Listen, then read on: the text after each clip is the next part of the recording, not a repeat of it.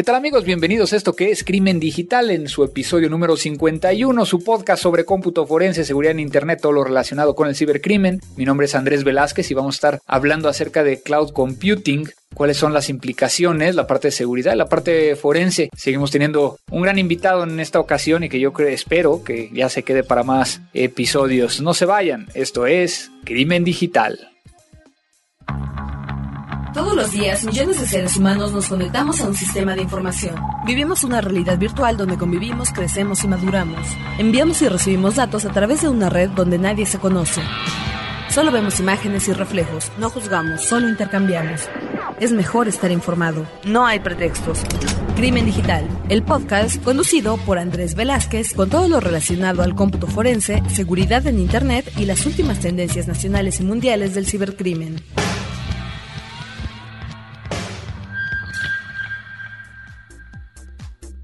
Pues amigos, estamos de regreso hoy aquí en Crimen Digital, de nuevo con, con un gran invitado que, como les decía yo al inicio, espero que, que acepte a que sigamos grabando estos podcasts para hacerlos un poco más interactivos. Luis Javier Pérez, de nuevo aquí en Crimen Digital. Muchas gracias, Luis Javier. Hola Andrés, ¿cómo estás? Gracias por estar aquí. Y pues sí, adelante, esperemos que siga esto todavía un poco más. Entonces la idea es de que Luis Javier le ponga la parte de, de seguridad y poder llegar a confrontar un poquito la parte de seguridad contra la parte de, de, cómputo forense, que lo hemos estado haciendo en ocasiones anteriores. Pero bueno, vamos a empezar con, con esta parte donde platicamos, o más bien damos respuesta a todos los que nos, nos mandaron sus comunicaciones por los diferentes medios que tenemos. Saben que eh, está crimendigital.com, que es la página donde pueden llegar a, no solo escuchar los episodios, sino también descargarlos y también poder llegar a colocar ahí algunos comentarios que tienen sobre, sobre lo que les pareció el, el podcast, que por ejemplo en este caso quiero agradecer a Eric Fuentes, a Coco,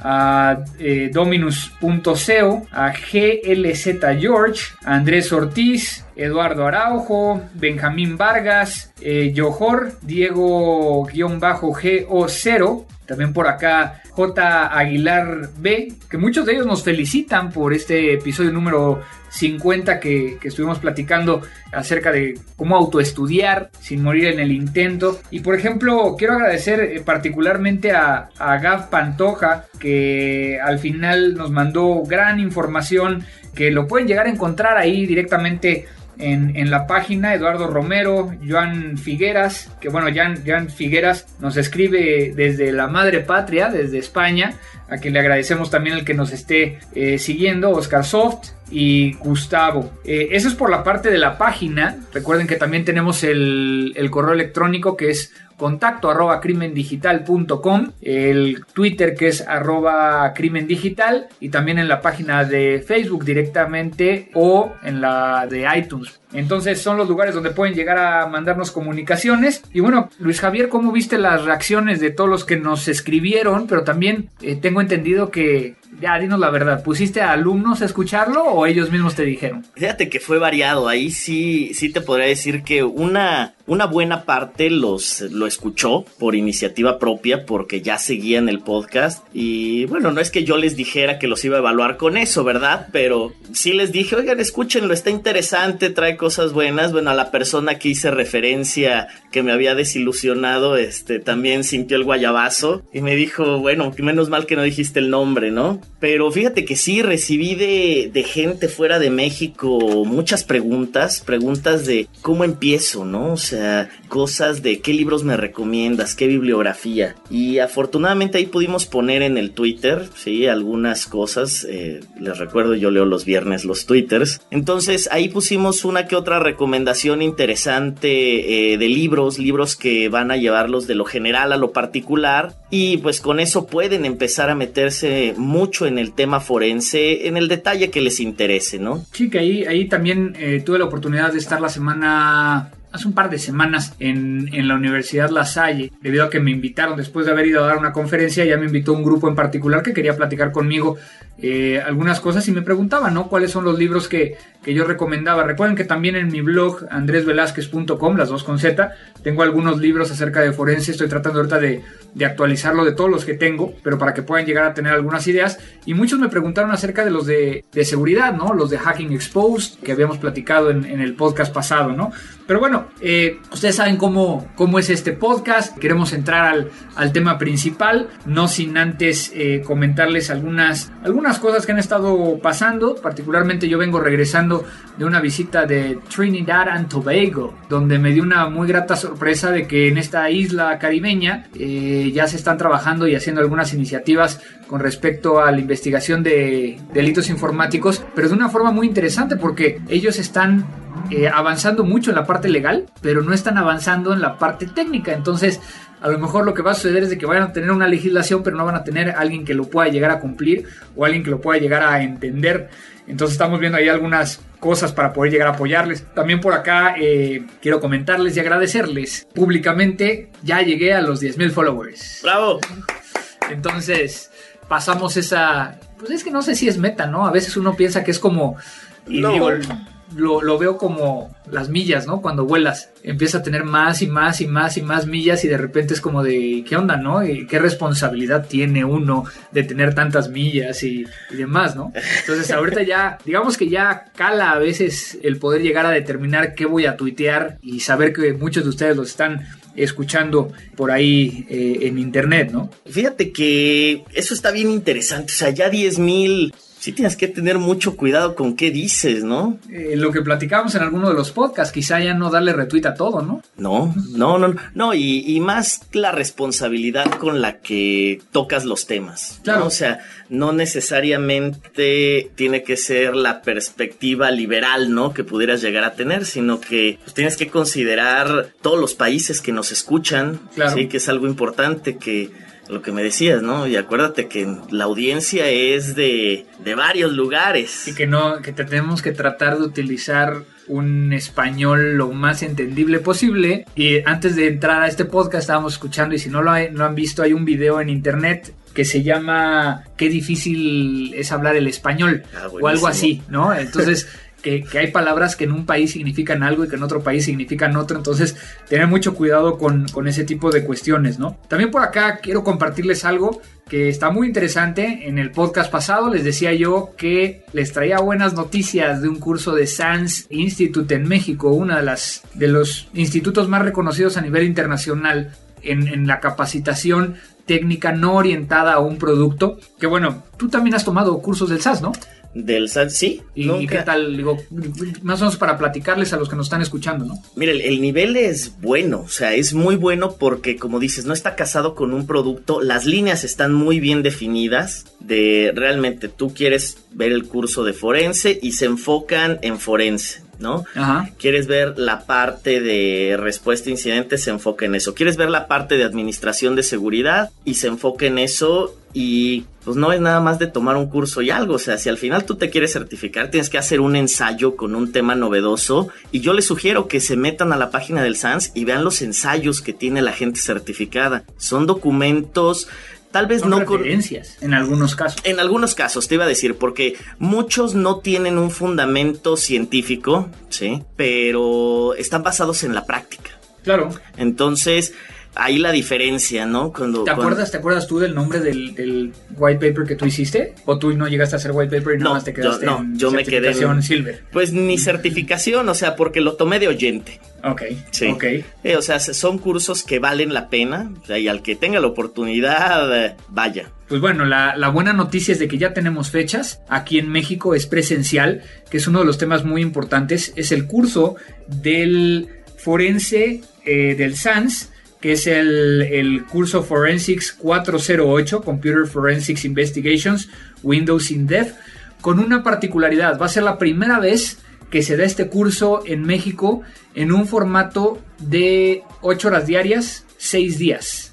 Es decir, no es, no es de mentor, o sea, o de mentor como sería en español, ¿no? O sea, no es de que, porque habíamos estado viendo en América Latina que tú tomabas ese curso de tal manera que te mandaban los manuales y tú tenías que ir con un mentor que ya había tomado el curso para disipar dudas, ¿no? Sí, un tutor. Un tutor, exactamente. tutor. Pero por primera vez va a ser completo como se da en Estados Unidos, en el idioma español, que bueno, en este caso un servidor va a estar dando el, el curso. De hecho, he estado platicando con algunas personas, van a venir gente de Colombia a tomar el, el curso, por ahí gente de, Costa Rica también me dijo que, que muy posiblemente sí venga a tomar el curso. El curso va a ser del 13, sería 13, 14, 15, luego viene un fin de semana para que se relajen, 18, 19 y 20 de febrero del 2013 en la Ciudad de México, eh, más o menos para que tengan una idea, es muy cercano al metro Zapata, eh, entonces es un lugar muy céntrico y vamos a tener todo el curso completo. Y la noticia, además de esto, es para los oyentes de este podcast, vamos a tener descuento. Bravo. Entonces, Bravo. con el tema es de que pues no quiero que se queden aquí nada más escuchando hasta aquí este podcast, entonces el, el descuento lo vamos a decir al final de este podcast, no va a venir en la, en la página para que entonces a fuerzas tengan que escucharlo. Y bueno, lo hacemos con todo, con un, un, tema importante, ¿no? Como ustedes saben, el tema de este podcast es poder llegar a compartir con todos ustedes lo que nosotros queremos llegar a, a, a hacer conocer. Entonces, para todos los oyentes, un descuento especial para los que quieran asistir a este curso. ¿Algo más, algo más que tengamos en el tintero antes de pasar al nuevo? Pues de noticias, creo que no, lo de Trinidad y Tobago que comentabas. Tobago. Tobago, interesante, eh, muy interesante. Y pues aquí en México, a ver qué, qué nos depara, ¿no? Ahorita cambio de gobierno, eh, cambio de secretarías. Este, en el caso de Colombia también estamos viendo algunos cambios por allá. Muy bien lo que está haciendo el, Ministerio de Tecnologías, los Mintics, que estoy tratando de conseguir una entrevista con gente del ministerio. Y pues bueno, también yo creo que hasta aquí lo dejamos para poder llegar a pasar a la siguiente parte, que es lo nuevo. Vámonos. Lo nuevo. Pues Luis Javier, estamos de nuevo platicando de un tema este, muy, ¿cómo decirlo? complicado. Mm, yo creo que oscuro. A ver, ¿por qué oscuro? Acuérdate, ¿te acuerdas de esos libros exóticos de que había seguridad por obscuridad? Ok. Y la okay. seguridad la definía el que no conocieras las cosas. ¿Qué pasa mucho cuando hablamos del cloud computing? ¿Qué es el cloud computing o qué es la nube, no? Exactamente. El, el, cloud computing eh, pues es el furor, ¿no? Ahorita. Pero, pero antes de, de entrar a, a, que es el furor y que todo el mundo utiliza el cloud computing, a lo mejor muchos de. A lo mejor los que nos escuchan sí saben qué es el cloud computing, pero muchos, a lo mejor parientes, amigos, no tienen la más remota idea. ¿Qué es el cloud computing? ¿Cómo lo podremos definir? Mira, yo lo definiría como el aprovisionamiento de infraestructura, de servicios, de aplicaciones, ¿sí? Hacia un usuario, pero a través de un tercero, ¿sí? Okay. Un tercero porque, o sea, te voy a decir de dónde viene eso de cloud computing. Ajá todos hicimos diagramas de red alguna vez, ¿no? Y cómo definían los carriers aquello que los conectaba hacia las empresas. Y que nadie sabía qué era. Como una nubecita, ¿no? El claro. cloud. Entonces, de ahí viene el término cloud computing. Bueno, ¿hace cuánto tienes tu correo de X dominio gratuito? pues mira, de hecho estaba, estaba revisando mi primer cuenta de correo electrónico eh, fue de Hotmail. Y el otro de los primeros, ¿se acuerdan de la ICQ? Digo, muchos de ustedes que son más jovencillos que nosotros, este, a lo mejor no saben ni siquiera qué era la ICQ, pero bueno, era el primer mensajero importante que había allá afuera y que creo que mi ICQ era 11, 16, 156, o sea, tenía ah, bien poquitos números. El mío tenía 33, pero de ahí no me acuerdo más del número, sí. Fíjate que, que ahí el, el, correo yo creo que es la representación más básica de cloud computing que tenemos. Era un servicio sí. que ahí teníamos. Que no con... necesitabas tu máquina como no, un cliente. No, o sea, yo lo veía a través de lo que ahorita se ve el cloud computing, de un navegador, etcétera. Entonces, ¿qué es lo que le han puesto de add-on a ese, a ese cloud computing? Le ponen palabras que lo, lo embellecen, ¿no? Enchulan el concepto de cloud computing, como es la ubicuidad, ¿no? ¿Qué es la ubicuidad? Pues que puede estar en todos lados. ¿Sí? O sea, sabemos que pues, el correo electrónico no le llaman cloud computing, pero el correo lo puedes acceder desde cualquier dispositivo y desde donde sea que tengas acceso a la red. Sería un ejemplo muy básico, ¿no? Pero hay unas características que le han puesto últimamente que lo empiezan a definir y a diferenciar de otros servicios, que es mucho el autoaprovisionamiento, ¿no? El, o el self-service. Oye, oye, a ver, a ver, a ver. Te estás haciendo unas palabras domingueras. A ver, bájale un poquito, porque se oye muy padre, pero creo que nadie te está entendiendo. Ok, que tú tenías tu Hotmail. Si querías más espacio para, para guardar todas tus imágenes, Pagas. pagas y te daban, no te vendían así de que quiero un paquete de 3 megas y solo lo voy a utilizar 5 días, Ajá. ¿no? O sea, tenías que pagar tu suscripción de un mes o un año por otros 5 gigas más, Ajá. ¿no?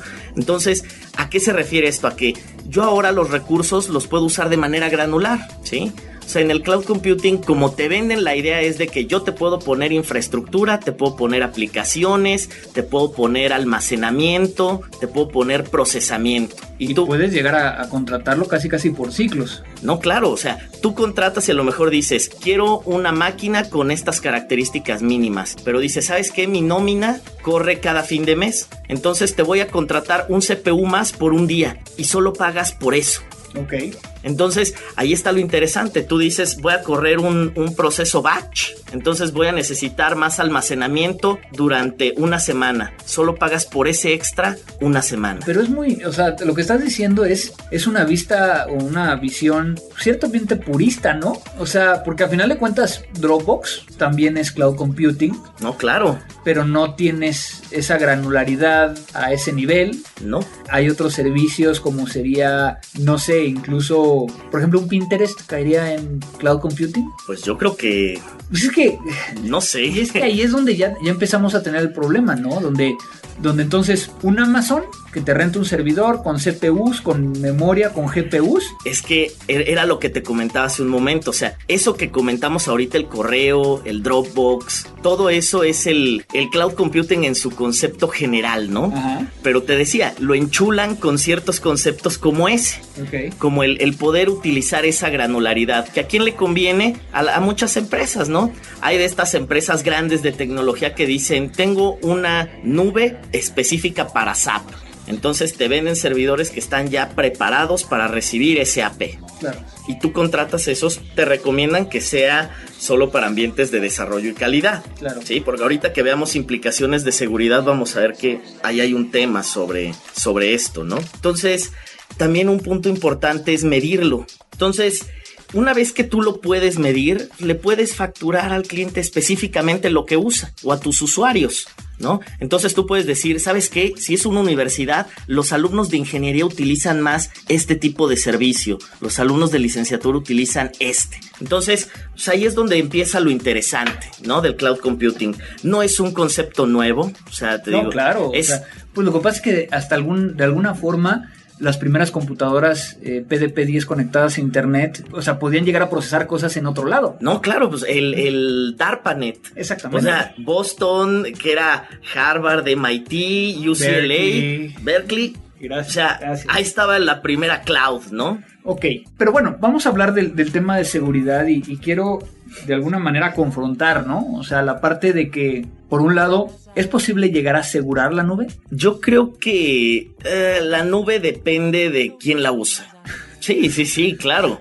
O sea, como proveedor de nube, Ajá. tú puedes decir, sí, está súper segura, aguanto ataques de negación de servicio. Pero entonces lo- no, estás, no estás cayendo en el tema de seguridad de, de transferirle el riesgo a un tercero, tú como usuario. Le transfieres el riesgo de lo que hay alrededor. Pero ahí te voy a comentar un caso. O sea, hay, hay quien vende nube privada. ¿no? Y dicen nube privada porque solo se la vendo a empresas que me dan su acta constitutiva, ¿sí? Pero hay otras personitas como Amazon que venden nube pública. O sea, y yo como Luis puedo ir y comprar en los servidores de Amazon un pedacito de nube, ¿no?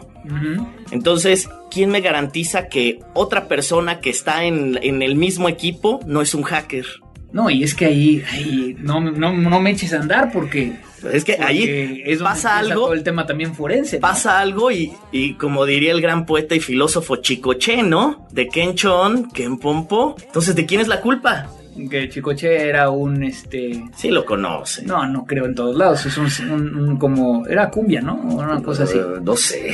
Pero bueno, el, el- el tema aquí es, es que, por ejemplo, en esos casos, eh, y acabas de tomar, colocar un, un caso clave, ¿no? Como usuarios de esa nube pública. ¿dónde está la información? No lo sabes. Y no lo vas a saber. No, y es, es una de las cosas de que tiene el cloud, ¿no? Pero es Que- un riesgo. Claro, porque a lo mejor tú, o sea, tu información está en un país hostil, O en el mismo servidor que la competencia. Puede ser. El otro día me, me comentaba una persona, ¿no? Dice, lo que me pasa por estar ejecutando exploits en el VMware, ¿no? Y dice, pues ejecuté un exploit y yo pensé que por tener la máquina aislada no iba a pasar nada y no, se cargó toda la máquina. Claro. Entonces, imagínate que alguien sí, o sea, está un investigador, está desarrollando exploits, lo ejecuta, pero no truena su máquina, sino Truena truena todas. a todas. Y pues, no creo que un proveedor de cloud tenga PCs donde aguanta dos, tres usuarios. Y yo creo que hay muchas, muchas empresas no se ponen a ver si lo que están contratando es, es público o es privado. Exacto. Porque entonces ahí tenemos desde Exchange, pasando por eh, eh, Google Enterprise, pasando por este incluso Salesforce, pasando Exacto. por SAP, pasando por toda la infraestructura. Porque yo como, como emprendedor o como empresario digo, ah, es que quiero tener todo en la nube para tener accesibilidad y Sí. tener todo seguro. Exacto, y ahorita está, está el concepto de moda, ¿no? Que dicen seguridad en la nube. O sea, ¿y ¿qué es seguridad en la nube? Lo que ya hacían los carriers cuando dibujaban la nubecita hace 10 años o más. Claro. O sea, que es ponerte una VPN. Sí, claro. O sea, al final es, tú tienes un servicio que alguien va a acceder, es como si tú lo tuvieras en tu empresa y dices, le voy a poner un firewall, un sistema de detección de intrusos, un web application firewall, un database firewall, y te voy a notificar si pasa algo. O sea, estás... Y pero ahí también, o sea, dependes de, volvemos al punto, dependes de él porque no sabes realmente qué va a pasar. Exactamente. Ahora, del tema forense hay, hay muchos, muchas aristas, pero yo creo que más allá del, del tema forense hay un tema legal muy fuerte que involucra lo que acabas de decir, el hecho de que cómo contractualmente puedes llegar a probar que estás en una red privada, o sea, un cloud privado. No, y te voy a poner un caso muy específico de México que me tocó vivir. No sé si sepan nuestros oyentes que aquí ya la facturación es electrónica. Entonces, cuando se estaban conformando los proveedores, un requisito era que toda la información estuviera en México. Y muchos decían, oye, pero pues es que mi data center está en otro país. Entonces no puedo cumplir con esa legislación. ¿Por qué? Porque al final es información de eh, la hacienda pública, ¿sí? gubernamental de gastos que está en otro país y está viajando por el internet. Claro. ¿sí? Al final de cuenta abrieron eso y ya dejaron que estuviera en otro lugar, pero con ciertos controles de seguridad, ¿no? Como la VPN y que fuera un site que cumpliera con cierta categoría, ¿no? Pero aún así entonces ahí ya tenemos una, Un hueco. un hueco, por ejemplo, en el caso de que, de que se requiera llegar a presentar prueba digital de ese servidor, ¿qué forense va a ir al otro país y traerse las cosas? Inclu- incluso, por ejemplo, considerando que en, que en México por lo menos toda prueba digital tiene que estar disponible para ulterior consulta, pues yo tendría que ir y generar una imagen forense de un servidor que a lo mejor está virtualizado y que me tengo que traer las imágenes de los demás para poder llegar a presentarlo y mantener una cadena de custodia que, que a lo mejor incluso el mismo proveedor en, eh, en ese país, digamos Estados Unidos, por su ley local no me deja. No, y, y yo le veo el lado aquí técnico de con lo que acabas de comentar.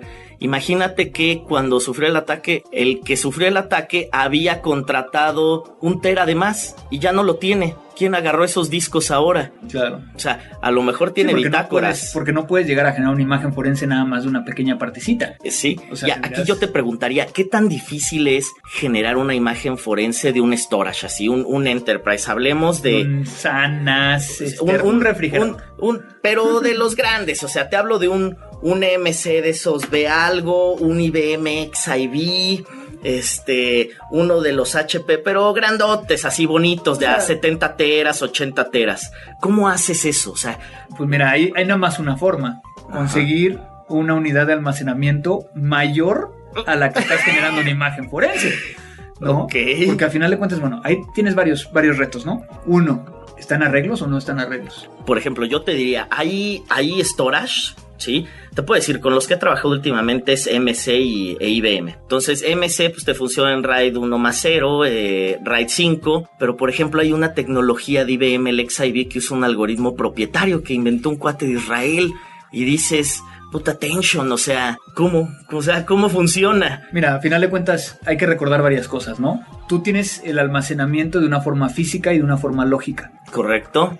Cuando tenemos casos donde hay una gran cantidad de, de almacenamiento, a veces optamos por tomar una imagen lógica y no una física. ¿Por qué? Me puedo llevar menos. No, y, y, el costo, o sea, O si, sea- si le dices, ok, pero necesito comprar un storage igual de 2 millones de dólares, Pues, o sea, no, no, o sea, no es rentable. No, No, claro. O sea, y al final de cuentas, digo, depende del, del fraude o depende de la situación. Ah, no. hay, hay clientes que dicen, sí, va, lo hago, ¿no? La otra es el tema de, bueno, ¿qué tipo de discos tiene? Porque ahorita en Forense tenemos que fijarnos hasta que si son de estado sólido, que si no son de estado sólido, si son híbridos, si son SATA, que si son SAS, que si el LBA y que si el HPA y, o sea, ya nos enfrentamos a tantas cosas que yo creo que muchos de los que nos están escuchando no tienen la más remota idea de lo que estamos hablando. Pero este, que son configuraciones que hacen que el procedimiento para hacer la imagen forense sea muy difícil y que requiera de una expertise de que qué pasa si es a lo mejor un RAID, eh, no sé, por ejemplo, el, el, el, el 0 más 1, ¿no? ujú, stripping y mirroring. Stri- Stripping y mirroring. Te llevas, ¿qué te llevas? ¿No? Si lo vas a hacer a ¿quién nivel físico. Digo, es, es- no es tan difícil. Bueno, es difícil, pero si sabes hacerlo es más fácil. ¿Por qué? Ya, ya aprendí de la regañada que me diste de que todo es fácil, ¿no? Sí. Este, haces las imágenes forenses y lo que tienes que hacer es ya sea conseguir el hardware para poder llegar a reconstruir los RAIDs y después generar imágenes lógicas a partir de las imágenes físicas o la otra es si se hace por software poder llegar a saber de qué tamaño es tu offset eh, los tamaños de los strippings y todo y reconstruirlo ya sea a mano o con herramientas automatizadas Suena un trabajo largo y arduo. cuando tienes casos, como me ha tocado, donde está corrupto completamente el sistema eh, de las tablas de arreglos este, y que tienes que manualmente recuperar, sí, o sea, es, es otro show porque entonces te vas al hexadecimal y tienes que reconstruir. Pero bueno, nos estamos desviando del tema, ¿no? O sea, el gran problema, por ejemplo, forensemente hablando, y que es un tema que se tocó en, la último, en el último Consejo de Europa, en la conferencia de, de cibercrimen, o la Convención de Cibercrimen, que fue en, Francia este año, donde tuve la oportunidad de participar, es precisamente que algunos países tienen el hecho de que si, es, si está la información almacenada de un delincuente en la nube, ¿quién te va a dar una orden para entrar a la nube? No, y, y lo peor es que pues, tenemos servicios ya tan interesantes como DNS dinámico y todo que te dicen si estás en, el norte, en el sur, te conectas a este servidor y la mitad de tu información puede estar en Europa, la otra mitad en Sudamérica, la otra mitad en México del Norte o México del Sur. Es, es un tema muy complejo porque vamos a poner un caso muy hipotético, ¿no? Un pedófilo que guarda información en su SkyDrive, ¿no? Uy, llegan al operativo, agarran la computadora, empiezan a analizar y a lo mejor porque sobreescribía el disco, porque hacía algo que no quiero hacer una apología del delito, que sepan cómo se hace, pero bueno, no encontramos nada, pero vemos una conexión a SkyDrive. ¿A quién le pedimos autorización para entrar a SkyDrive? mm, pues dirías a Microsoft, ¿no? En un inicio, pero, Pero Microsoft tiene que cumplir con leyes norteamericanas. Si la información está en Norteamérica. Claro, O o sea- no sabemos en qué país esté. Pero, por ejemplo, hay unos países, por ejemplo, hay una tesis por ahí, bueno, más que una tesis, un, un- un caso que nos platicaban allá, de países de, de Europa del Este que decidieron que si yo puedo llegar a acceder desde esta computadora a la nube, la nube es una extensión de esta computadora, por lo tanto puedo entrar. Ah, caramba. O sea, hasta ese nivel. Y que es muy interesante porque entonces, pues a los investigadores se les permite que el, el fiscal, el juez, les dé una orden para poder llegar a acceder a ese medio. Pero entonces viene ahí la parte de cómo haces la imagen forense del medio en la nube. No, y, y- qué te estás trayendo. Sí, sí, porque a final de cuentas puedes estar virtualizado, pero como funciona la nube es pierdes un servicio, automáticamente te pasan a otro. ¿Qué máquina estabas usando en ese momento? Lo que pasa es de que se van sobre la información, no sobre el medio. Ok, es disco.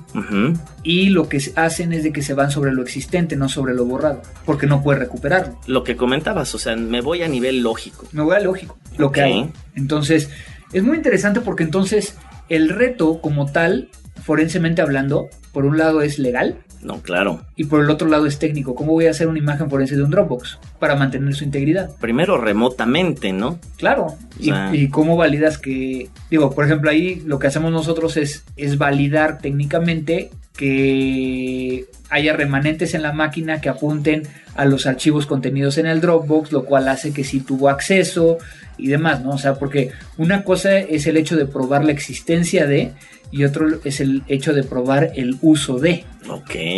Entonces, por ejemplo, si alguien tiene información arriba, por ejemplo, yo podría llegar a compartirte una carpeta de Dropbox, pero tú nunca acceder a los archivos. Sí, es correcto. Entonces necesito probar eso. Sí. Entonces, forensemente hablando, es un tema de un reto muy, muy, muy grande. Sí, porque puedes comprobar si no borraron, como comentabas hace rato, en la máquina local, dices, bueno, entró, ¿no? Se guardó una bitácora a lo mejor, pero ¿cómo vas y checas una bitácora en quién sabe cuántos discos, en quién sabe cuántas máquinas, en quién sabe cuántos virtualizadores? Que aquí yo, yo veo otro tema, ¿no? Interesante. O sea, esto del cloud computing estuvo en boga cuando empezó a madurar, yo creo, la, virtualización, ¿sí? Entonces, aquí, ¿cómo es hacer forense en un ambiente virtualizado? Es un tema muy, muy sencillo. Y es que nosotros pensamos en virtualización como una máquina corriendo en el hardware de otra máquina. Ok. ¿No? Sí. Pero a final de cuentas, y, vamos a hablar de las virtualizaciones más comunes corporativamente, ¿no? VMware, eh, los VHDs de Windows, de Virtual Machines, y por ahí tienes los de Sun y, demás, ¿no? Citrix y demás. En el caso de las, de las BMDKs, de las VHDs, que son las máquinas virtuales como tal, es impresionantemente fácil. ¿Por qué? Le pongo pausa a la máquina virtual, copio los archivos y me estoy llevando hasta la memoria. Ahí sí suena fácil. eso sí está fácil. Porque al final de cuentas lo que haces es de que con alguna herramienta que hemos platicado aquí, el Access Data FTK, el Encase, incluso hay algunas herramientas eh, Sí lo soportan. Lo ves como si fuera un sistema de archivos, lo ves como, ah, o sea, lo ves como si fuera una imagen forense de una máquina. Ok. Interesante. Entonces, es muy sencillo desde, desde la perspectiva de que pues yo tengo ahí la información. Entonces, aquí, por ejemplo, si a mí me toca hacer una imagen forense o hacer una investigación de una máquina virtual, que sería, por ejemplo, un VMware, yo llego, le pongo pausa o suspendo a la máquina virtual. Lo podría llegar a hacer en vivo, punto número uno, pero no es lo más... Eh, lo más sano, paras la producción de... Entonces le pones, le pones suspender, ¿no? Ajá. Se queda suspendido, copio el BMDK, copio los demás archivos, incluyendo el de, el de la suspensión, el de suspensión prácticamente lo puedo llegar a subir una herramienta que me permite llegar a analizar el contenido de la memoria. En el caso del BMDK, lo convierto de BMDK a un formato de imagen Encase o RAW o Smart o lo que tú quieras. Y ya tengo mi y lo metes en tu herramienta. Y listo. Muy sencillo, la verdad. O sea, es muy sencillo. Ahora, el problema es cómo llegas a esa imagen. Claro. Si está en una nube. Exactamente. Ahí ya estoy hablando de una cosa diferente, ¿no? O un Citrix, por ejemplo, que no está virtualizando todo el entorno, sino está virtualizando una aplicación. Sí. Ahí me tengo que ir a generar la imagen forense de todo el servidor y encontrar la información de, únicamente de bitácoras que se hicieron o que se realizaron sobre eh, la virtualización de esa aplicación. Y bueno, ahí viene el, tema que, ya hemos comentado, ¿no? Si es que guardan bitácoras. Si es que guardan bitácoras, ¿no? Y ahora, te podría llegar a decir, incluso, por ejemplo, yéndonos hacia el otro lado, hay herramientas que, yo creo que valdría la pena platicar más adelante, que te permiten a partir de una imagen forense abrir esa, esa, esa imagen o esa máquina en una máquina virtual de manera forense, como si le pusieras un write blocker. Entonces lo que hago es de que agarro la imagen forense, hace cuando que yo acabo de hacer una imagen forense de tu máquina, la analicé y me pregunto cómo era el look and feel de la máquina de Luis Javier. Y entonces la subo a esta máquina virtual que está protegido contra escritura. Todo me va generando un buffer donde va haciendo las cosas. Y yo la puedo encender en, en esta plataforma. Y puedo llegar a entrar y ver tus iconos y ver cómo veías el escritorio y ver todo. Es como cuando sacas tu copia forense que vas a usar para prenderla y ver cómo se veía. Pero antes lo teníamos que hacer en un disco duro para físico. físico para poder encenderlo. Ahorita lo podemos hacer a nivel lógico y poder llegar a verlo, que es lo que ocupó mucho para hacer análisis de malware, por ejemplo. Pero hay que tener las mismas precauciones que en el físico, ¿no? O sea, al momento de copiar esa máquina virtual, igual tengo que copiarla con un, eh, un dispositivo de que bloquee la lectura. No, porque ya tengo la imagen. ¿Y esa imagen no puede cambiar? No, porque es un formato de imagen. De imagen. Ok, mira, interesante. Es, un, tema que yo creo que vale la pena que lo, que lo platiquemos más adelante. Bueno, vamos a las conclusiones de esta parte de, del, cloud computing. un pedacito de forense nada más. bueno, pero, pero a final de cuentas ahorita hemos platicado de, cloud computing y, te voy a hacer una pregunta muy directa. Tú, Luis Javier, para tus cosas personales, ¿qué tanto confías en la nube? Yo te diría, sí confío si es un servicio reconocido. Ok. O sea, sí confío. Obviamente no me soporta todo. O sea, hay todavía limitantes de espacio, de tasa de transferencia y no puedo tener todo ahí. O sea, tengo las cosas que más utilizo ahí, pero tengo un respaldo en casa, siempre, físico. Porque nunca sabes si también el proveedor de la noche a la mañana como Mega Upload desaparezca y gracias por participar. Exactamente. O sea, y te voy a poner un, eh, el ejemplo más claro de lo que uso. Google Contacts. Ajá y lo tengo en la máquina, en la tableta, en el teléfono, en la máquina de... Ah, es que se me olvida que tú eres amante del Android. No, de hecho no. bueno, ese será otro tema. Ese es otro pero, tema. Pero eso te sirve muchísimo. Sí, o sea, yo te diría, sí, sí hay servicios que son seguros, sí los usaría para temas personales, pero si quisiera usarlos para temas empresariales, sí vería muy bien las letras chiquitas del contrato. Sea, porque el cloud es una abstracción, ¿sí? Una abstracción más de algo que ya existía hace mucho, que le pusieron facilidades alrededor. Y mira, yo creo que ahí, ahí la parte nada más para cerrar es el tema que, que tiene que ver con la parte forense, ¿no?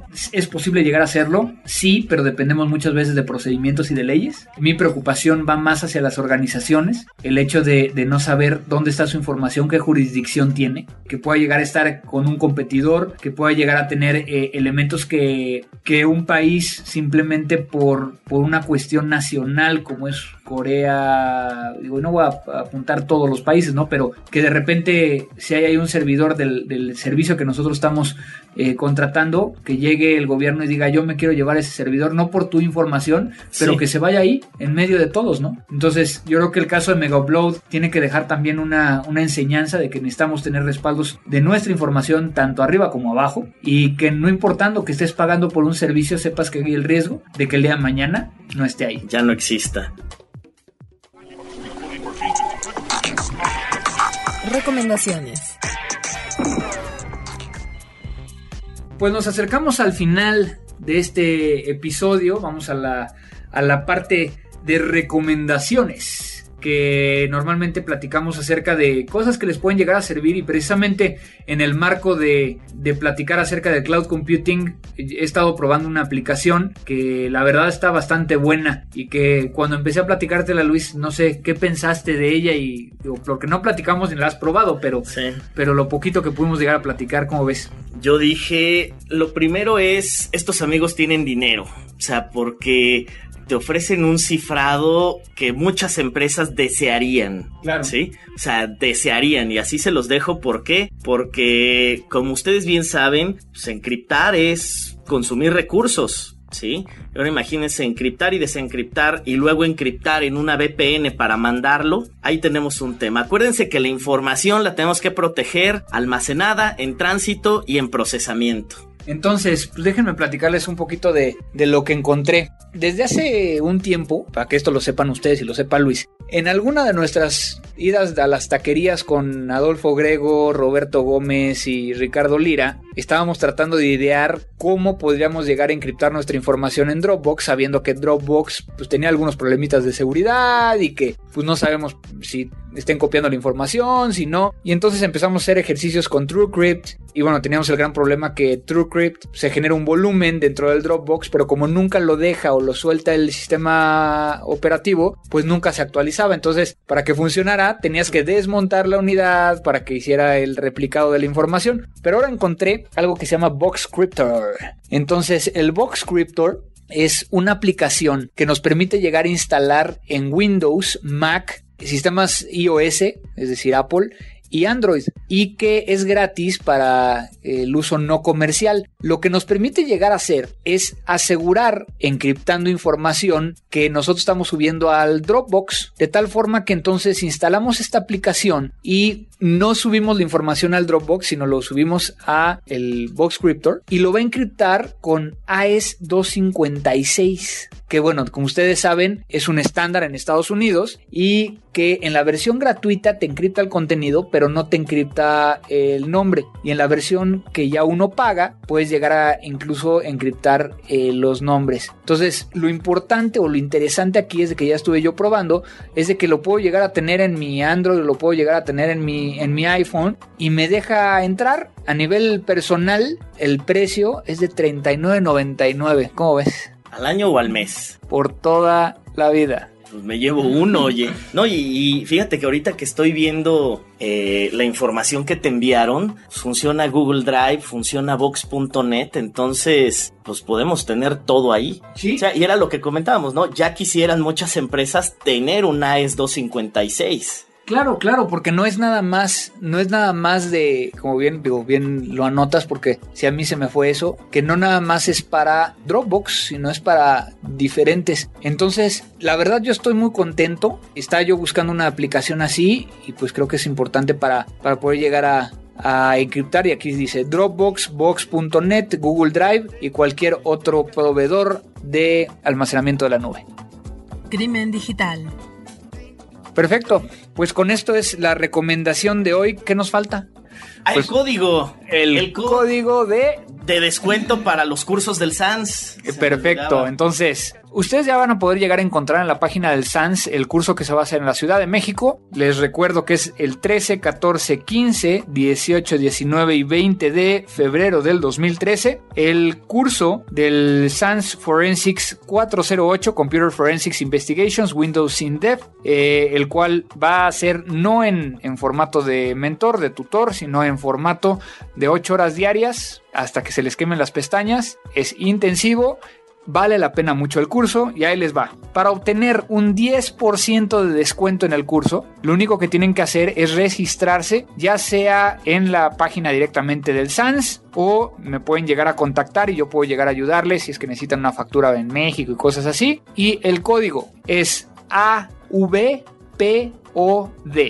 Va de nuevo, AVPOD es Alfa Víctor Papa Oscar Delta. Con eso, al colocarlo, les van a hacer un 10% de descuento en el curso del SANS para todos los que estén interesados. Pues con esto, yo creo que damos por terminado este episodio. Luis Javier, no sé si tengas algo más que agregar. No, hombre, agradecerte nada más otra vez la oportunidad, Andrés, y, y pues a ver si un día podemos platicar un poquito más de esto. Es que uno se emociona. Lo que pasa es que acuérdate que nada más tenemos eh, cerca de 35 40 minutos para Sí, hacer el podcast. Entonces, pero mira, la verdad, eh, mucha gente eh, nos comentó que, que le gustó mucho cómo desarrollamos el tema. A mí me gustaría invitarte ya formalmente a, a que sigamos haciendo este podcast, que a final de cuentas nos sirve, ¿no? Para volvernos a ver y, y platicar y echar. Hoy vamos a echar pozolito. Hoy, po- hoy pozolito, sí. Entonces, este, para poder llegar a, a- a compartir un poquito más acerca de este tema, creo que eh, los aportes que tú haces hacia el tema de seguridad y también lo que, lo que conoces de, de forense y que también nos sirve para poder llegar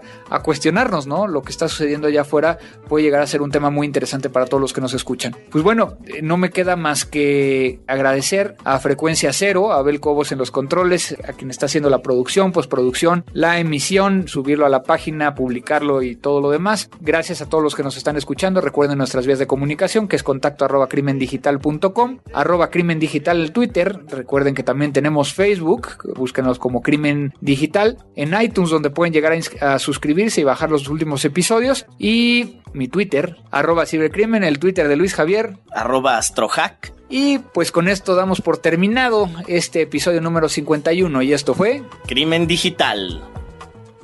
Crimen Digital, el podcast conducido por Andrés Velázquez con todo lo relacionado al cómputo forense, seguridad en Internet y las últimas tendencias nacionales y mundiales del cibercrimen. Frecuencia Cero, Digital Media Network, www.frecuenciacero.mx, pioneros del podcast en México. With the Lucky Land slots, you can get lucky just about anywhere. This is your captain speaking. Uh, we've got clear runway and the weather's fine, but we're just going to circle up here a while and uh, get lucky. No, no, nothing like that. It's just these cash prizes add up quick. So I suggest you sit back, keep your tray table upright, and start getting lucky. Play for free at LuckyLandSlots.com. Are you feeling lucky? No purchase necessary. Void where prohibited by law. 18 plus terms and conditions apply. See website for details.